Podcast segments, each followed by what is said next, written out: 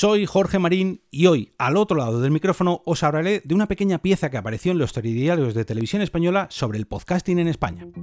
Nación Podcast presenta Al otro lado del micrófono, tu ración de metapodcasting diaria.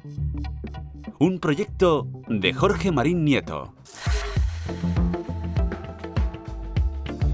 Muy buenas a todos. Hoy voy a coger una pequeña máquina del tiempo para volver al principio del verano y es que la noticia, o mejor dicho, el corte telediario que hoy os traigo se emitió el pasado 27 de junio, cuando por cierto fue el cumpleaños de mi madre, unos poquitos días después de que cerrase la segunda temporada de este podcast.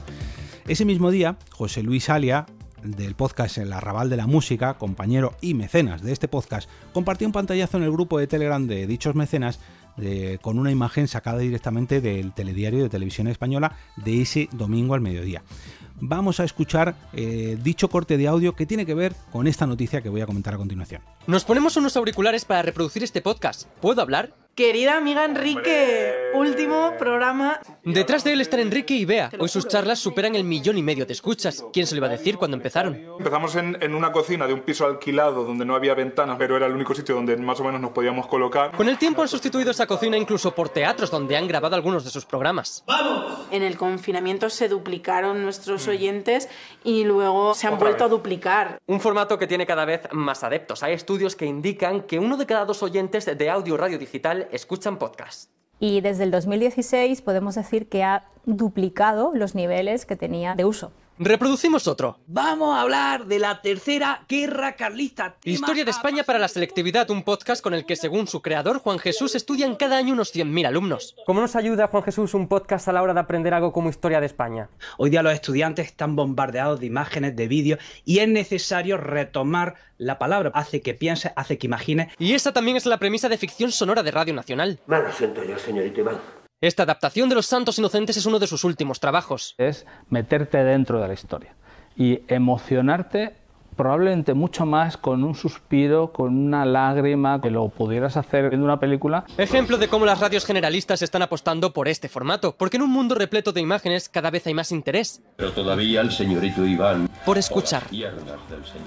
Pues eh, la verdad que, eh, como hemos podido escuchar en el corte, el periodista en cuestión, Luis Mipalao, nos habla del crecimiento del medio en los últimos años con datos, con métricas de consumo directamente del IAB y además trae a varios invitados para hablar de sus propios podcasts, como por ejemplo Puedo hablar, Historia de España para la selectividad o la adaptación al podcast de Los Santos Inocentes, que son tan solo tres ejemplos de los miles y miles y miles de podcasts que tenemos en España y que han conseguido colarse en, este, en esta pieza del telediario de la televisión pública en España, o española, mejor dicho el podcasting no está llegando al gran público. No, el podcasting ya ha llegado al gran público y ahora se está expandiendo poco a poco.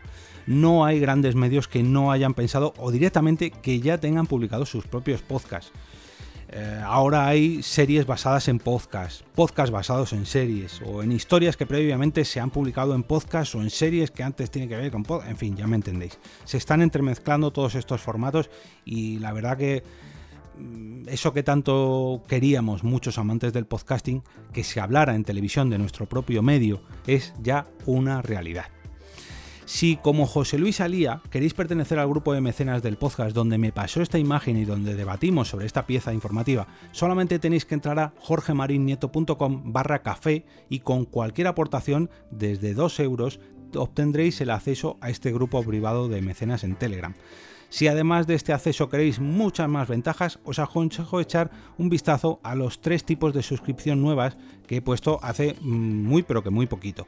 Si no queréis pertenecer, no queréis meteros al grupo de mecenas, pero sí que queréis estar informados, os aconsejo entrar en el canal de Telegram, que ese sí que es abierto y gratuito, simplemente a través de t.me barra al otro lado del micrófono.